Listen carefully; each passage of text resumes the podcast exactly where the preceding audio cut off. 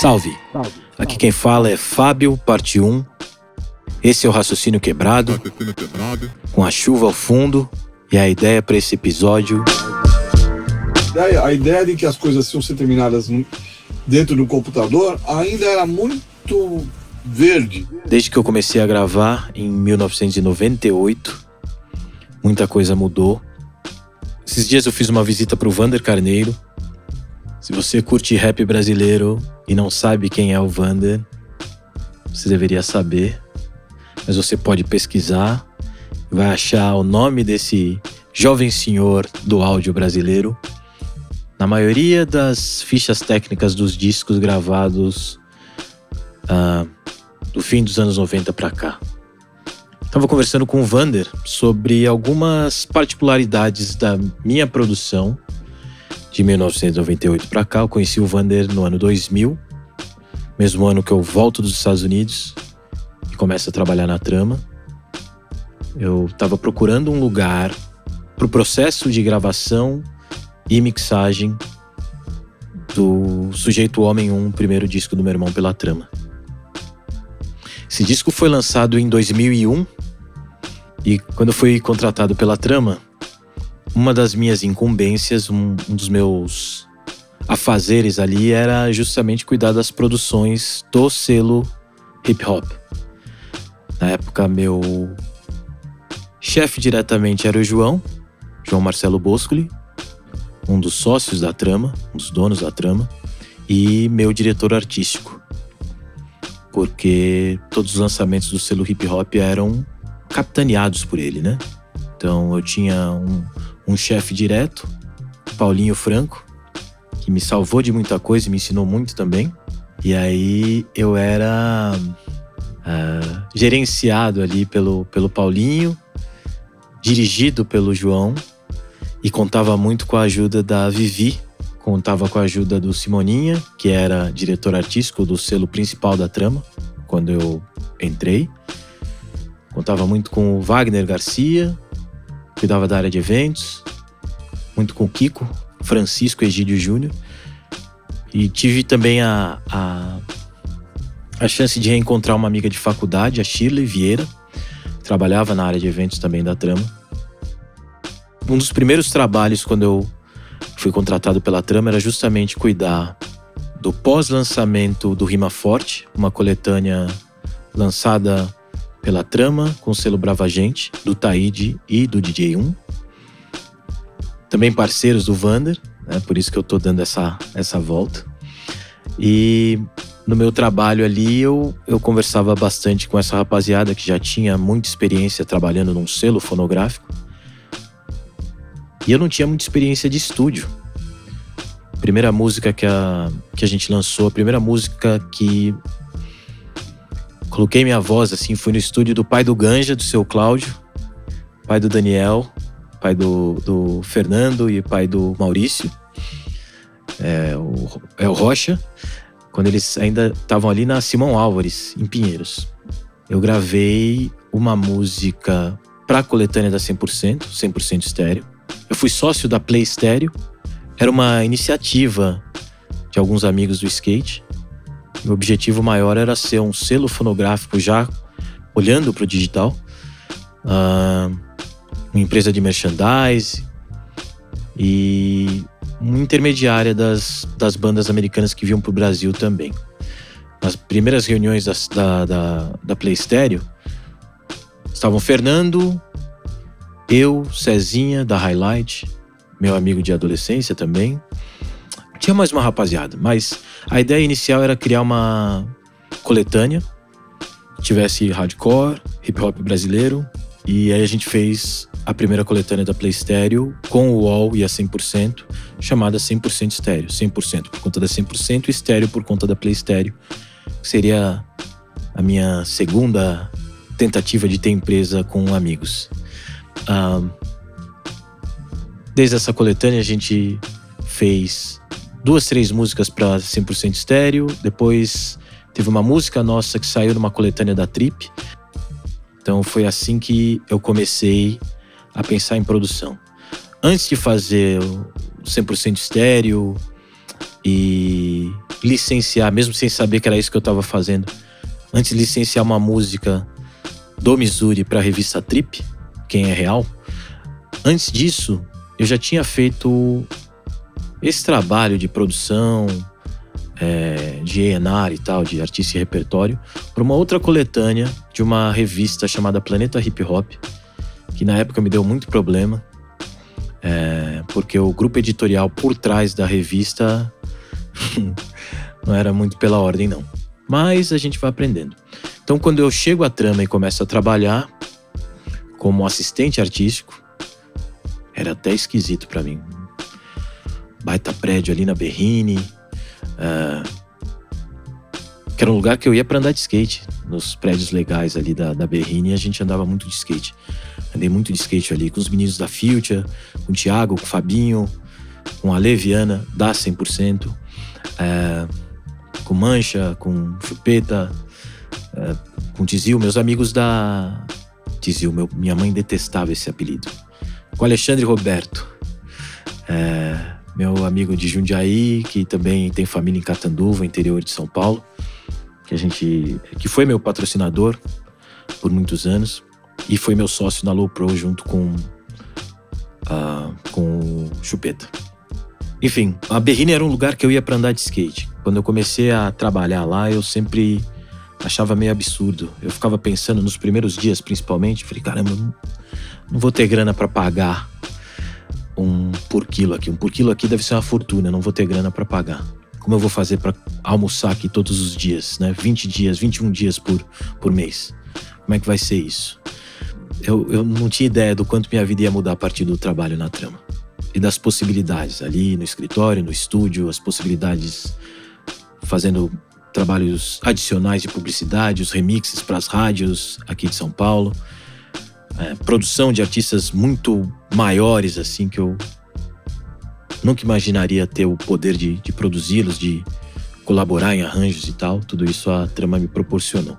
Mas eu era muito hermético. Esse é um termo que eu já ouvi na terapia, já ouvi de alguns chefes, já ouvi aqui em casa. Eu gosto das coisas do meu jeito. E música é colaboração. Então, mesmo quando você fez o arranjo inteiro, a partir do momento que você sequenciou a música inteira, consolidou os arquivos e mandou para alguém mixar, ou você está acompanhando uma gravação de uma música que vai ser interpretada por um outro artista, você precisa dar um, um tempo para as coisas acontecerem, tem um respiro ali que você tem que respeitar.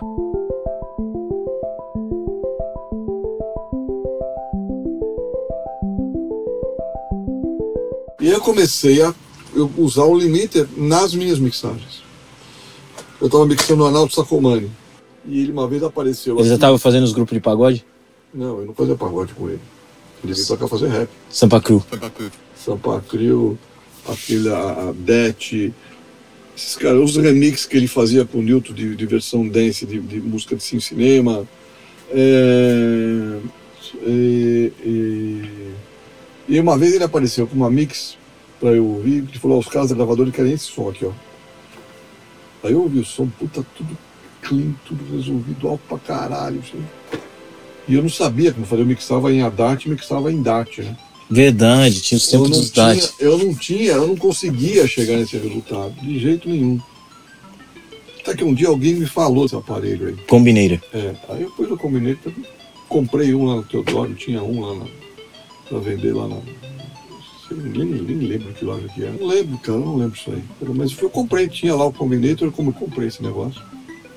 Coloquei na saída ali, comecei a mixar, usei esse negócio para começar a comprimir a mixagem, pra deixar a mixagem mais alta. Como é, como se faz, no bus mesmo. Uhum, no, no stereo bus de saída. Aí eu comecei a usar esse negócio e, meu, e comecei a usar de maneira sem critério nenhum. Todas as mix saíam com esse negócio. Saíam altas para outra. Tanto que assim, quando chegou na master, começou a chegar na master, só que saiu com o som da Ângela, né? E aí tinha coisas que eu mixava que quando chegava na sala de masterização os caras não, tinham, não sabiam o que fazer com a mix, porque não tinha para onde ir. Já estava finalizado. Eu não sabia direito o que, que era finalizar ou não finalizar. Entendeu? Mixar com o compressor na saída e usar o compressor regulado antes de começar a levantar a mix é uma coisa que eu comecei a usar por conta disso. Me dava segurança de ganhar volume e ainda assim não ter pico atrapalhando e manter o equilíbrio da mixagem. E eu faz, e fazia o equilíbrio com o limiter na saída. Entendeu? Então eu chegava na sonoridade que eu queria, mas já tinha um limiter na saída, que é como se faz hoje, né? Você põe qualquer compressor na saída, você ouve. Sim, eu uso aquele Abbey Road lá, o azulzinho. Vê, todo mundo faz isso hoje, mas eu comecei a fazer isso em 90 e sei lá quando. Nossa, Wander, toda vez que eu, fui, eu fico muito envergonhado toda vez que eu lembro do, do trampo que eu te dei com a Gol, porque eu só te mandei o LR, né? Direto da Groovebox, não deixei você mexer. Você lembra Não, disso? mas independente de direto, não, eu fiz. Mas na- nessa época você já usava? Eu já, eu usava isso, ou eu fazia a mesma coisa. Eu pegava a sua mix, equalizava do jeito que tinha que fazer, colocava só mais no meio, colocava um limiter na saída e Isso foi 2001. Então já foi Finalizer? Acho que já. É, TC Electronic, né? Finalizer era TC Era Electronic. TC Electronic. É. Então, mas é, a ideia de mixar com um limiter na saída, já limitando a saída, é uma coisa que vem desde aquela fase. E é uma ideia, e era uma coisa que não existia plugin ainda, cara. Entendeu? O plugin ainda não era. Não se pensava em plugin. Eu ainda pensava em mixar. A ideia, de que as coisas iam ser terminadas dentro do computador ainda era muito verde, saca? Ah, mas é, é, essas coisas eram muito verdes ainda. A, a mix ainda era. Não deixa passar do zero. Cuidado, não deixa clipar. Olha, presta atenção, tal, sabe? Não, ó. Eu, eu venho. Eu, Jogava muito alto. eu venho ao estúdio, eu só, eu só lembro disso aqui. A primeira vez que eu vi um analisador de espectro, você começou a explicar as frequências. eu Falei, caramba. Então, essa curvinha aí, ó, essa curvinha branca aí, eu risquei ouvindo CD de rap. Eu via que as curvas, os desenhos em geral, Eram esses aí. mais ou menos essa, essa carinha, Ah, né? Tinha dois buracos meio incógnito, que é esse médio agudo e aquele médio grave, mas o resto era tudo meio desse jeito aí. Aí eu peguei um- uma fita, prendi em cima e embaixo passei um, um- um marcador de texto, né? Isso aí é um marcador, aquele marcador de texto branco. sim. e fiz a minha linha. E todas as mix, eu colocava um limiter na saída, ia fazendo a mix, ter essa, mais ou menos essa curva e não deixava o limiter mudar muito, a, garantir o volume que eu queria chegar, entendeu? Então eu fazia, eu já, entendeu? Só que o som resultante, o equilíbrio em termos de grave, agudo, plano, não sei o quê, era o que eu ouvia dentro de uma sala que tinha sacrifício de grave, tinha, tinha cancelado. Então a gente tá falando de quando a técnica era virada pro outro lado era pro outro lado, Sim. era, era nessa fase aí. Era cheio daquelas madeiras, tem, tem uma. Eu tenho um monte de foto. Você Tenho- mandou pra mim uma foto? Sim, eu tenho um monte de foto porque foi de quando eu comprei minha primeira câmera digital, mano. Você me mandou uma foto aqui da Ângela. Eu tô lá na Ângela. Se olha em, em, volta, só tinha madeira na minha sala. Minha história com o Vander no ateliê começa exatamente assim. Eu produzi Gol do Sujeito Homem 1. Na verdade, eu levei a Groovebox 505 ao estúdio do Vander, já com os cabos que eu tinha. Saí da LR ali, falei, ó, eu já sequenciei, é só mandar o LR aí. Eu acho que é só dar uma comprimida e tal, dar uma puxada aí pro, pra ficar com mais volume.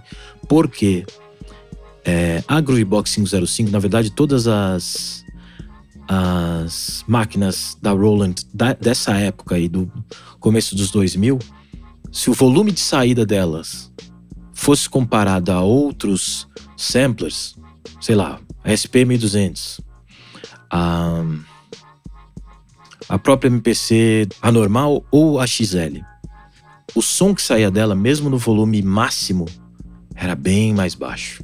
Diria pelo menos uns 30% mais baixo do que o som de saída no volume máximo de uma MPC.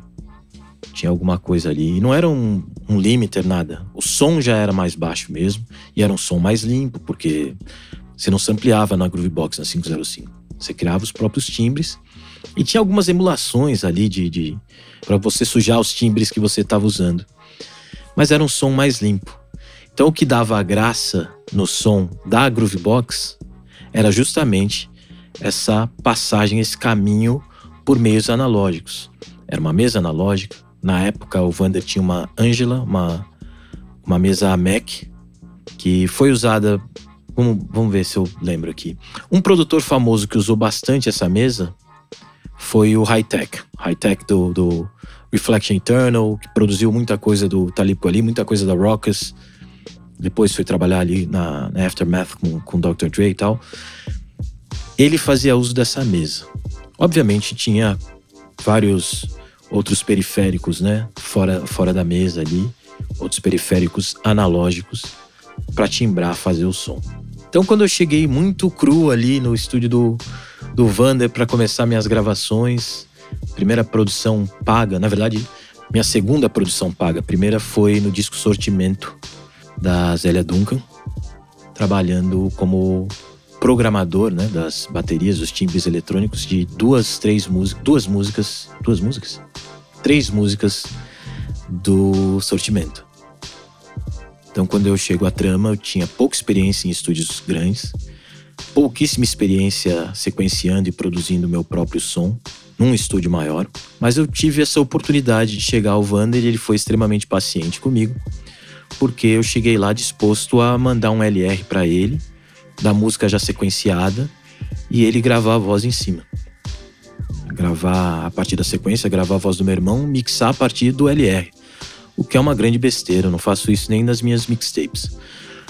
Mas eu tinha muito medo, medo mesmo, que é uma palavra que eu tento evitar. Mas eu tinha medo do quanto meu som, quanto a proposta do meu som seria alterada nas mãos do Vander. e a parte mais engraçada é que depois disso, sei lá, eu já fiz uns 10 álbuns com o Vander. Entre os meus álbuns, álbuns do Missouri, as mixtapes que eu gravava como álbuns também, tudo no estúdio dele, uh, os remixes que eu fiz com ele, produções de outros artistas que eu toquei também com o Vander como engenheiro. Então, eu tinha uma um medo bobo das alterações, das mudanças, né, que eu perceberia no meu som depois de mixado. Minha história com o Vander começa dessa maneira meio conturbada, assim, de não deixá-lo fazer o trabalho dele por completo. E hoje em dia, pelo tempo de colaboração com o Wanderon, obviamente eu, eu mando as músicas e já sei até o que pedir, se de repente tem uma, uma nova versão de mix para pedir, já sei o que pedir. Toda vez que o Vander manda alguma mix, ele manda, ó, oh, tô mandando uma com uma voz um pouquinho mais alta, ó, oh, tô mandando uma com baixo um pouquinho mais definidão, mais na frente. É, ele já faz essas versões, né? Esses dias, eu, na minha caminhada, eu passei ali perto do estúdio do Vander, entrei para trocar ideia e a gente começou a bater papo sobre as mesas que ele já teve. Já teve Alan Heath, ele já teve a Mac, SSL, o Vander, ao mesmo tempo que ele estava me ensinando, ele me assustava muito por conta do número de equipamentos que eu via ele comprando para o estúdio. E já colocava imediatamente a serviço da rapaziada que estava alocando o estúdio. E no meu caso, como eu costumava fazer um processo, mesmo tendo já um estúdio em casa, eu tinha mania de falar: não, Vander, eu prefiro gravar até. Sei lá, eu não, eu não costumo fazer muita. Costumo gravar demo já gravo valendo, assim. Então, no Vander, às vezes eu gastava um pouquinho mais para gravar uma versão, sei lá, logo de manhã, com a voz boa. Ouvia aquilo um pouquinho nas caixas do Vander, ele tinha as igual do estúdio da Trama, as tanói grandona tal. E depois do almoço, a gente saía para almoçar ali perto do estúdio mesmo. Depois do almoço, se eu achava que alguma coisa, não da performance, porque o Vander é bem seco com isso, né? Se eu fizesse alguma alguma pronúncia esquisita ali durante a gravação do verso, ele falaria a gente gravaria novamente.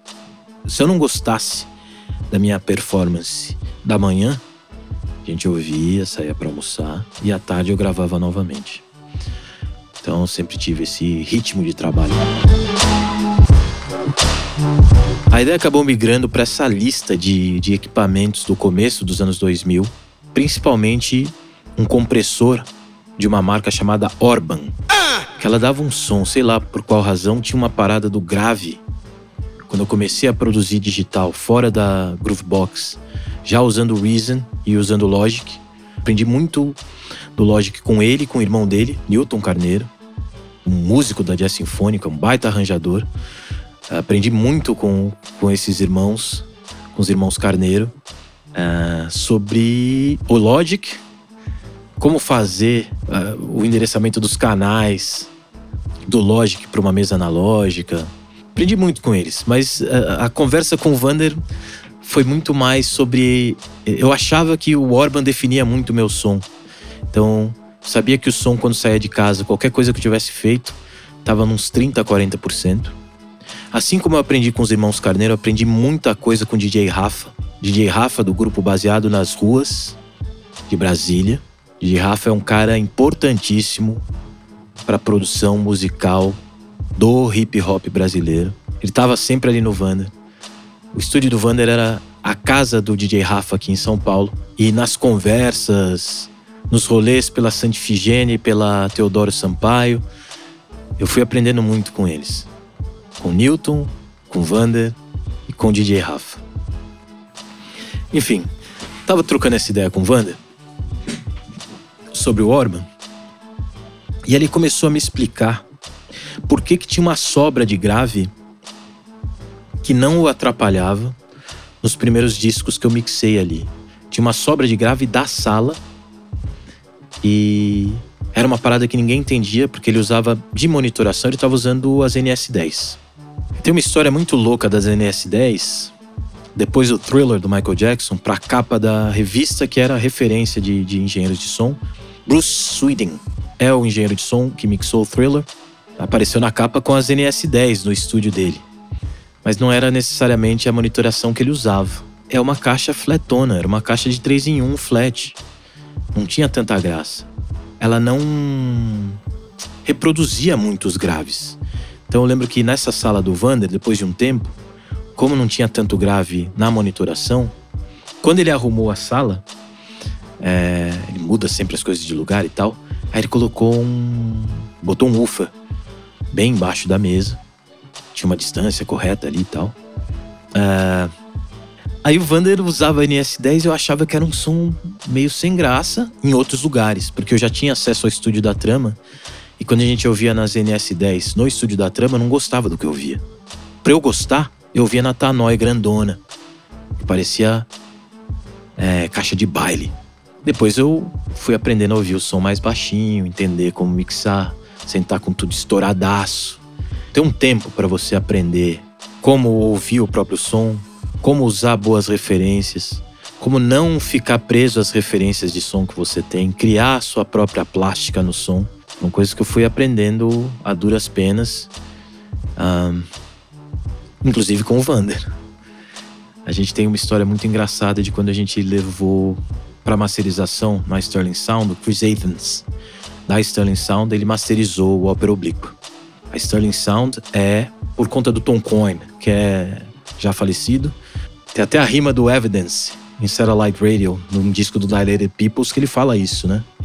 Master rap music every day like Tom Coyne. Ele está falando do Tom Coyne, que era um dos engenheiros de som, engenheiro-chefe, na verdade, da Sterling Sound. No segundo álbum do Missouri Sana, a gente teve a oportunidade de mandar é, fazer a master lá na Sterling Sound. Quem masterizou foi o Chris Aitens, que já masterizou um monte de coisa, de Nas, De La Soul, Busta Rhymes, Tribe Called Quest, um monte de gente.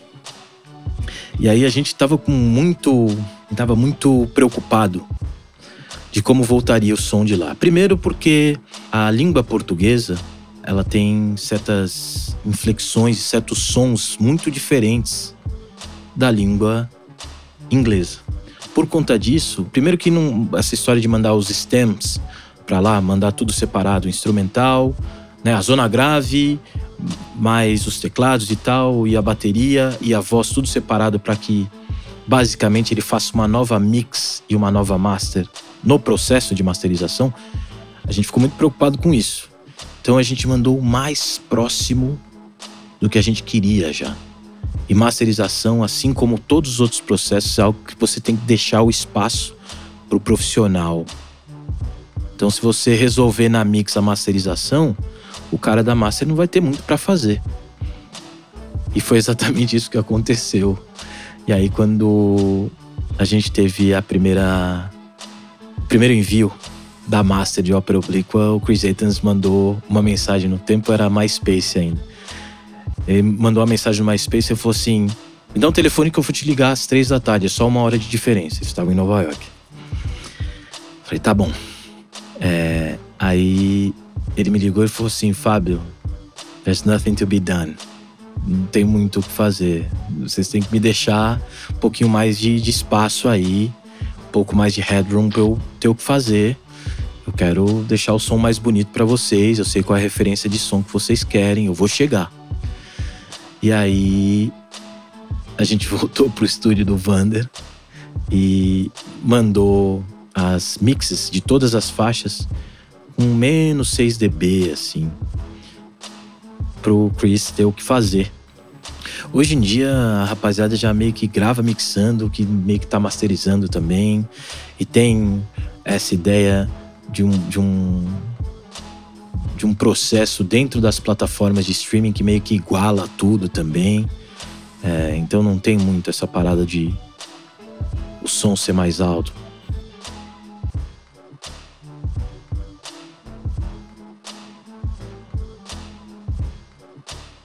Pô, é sempre bom falar com o Vander, é sempre bom gravar com o Vander, é sempre bom visitar o estúdio do Vander, Atelier Studios. É uma. Continua sendo, né? Continua sendo uma faculdade para mim.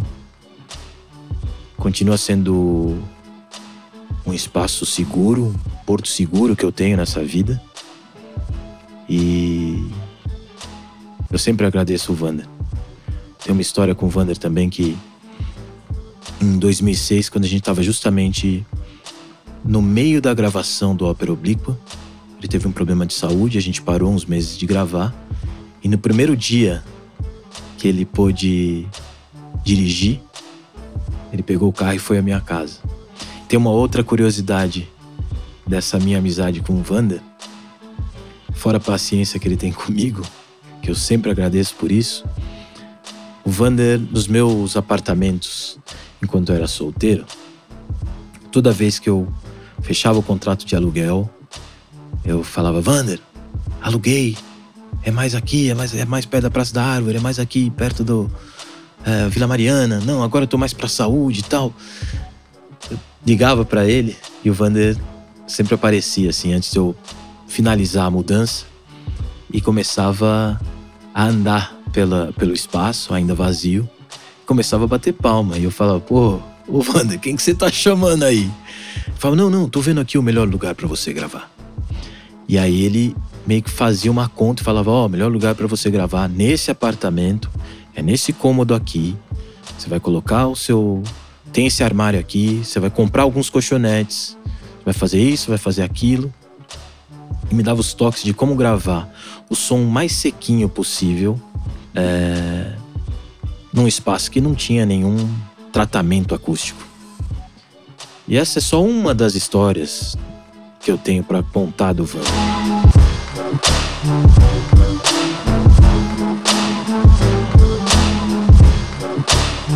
Esse foi o Raciocínio Quebrado. Eu sou o Fábio, parte 1. Até a próxima quinzena. Valeu!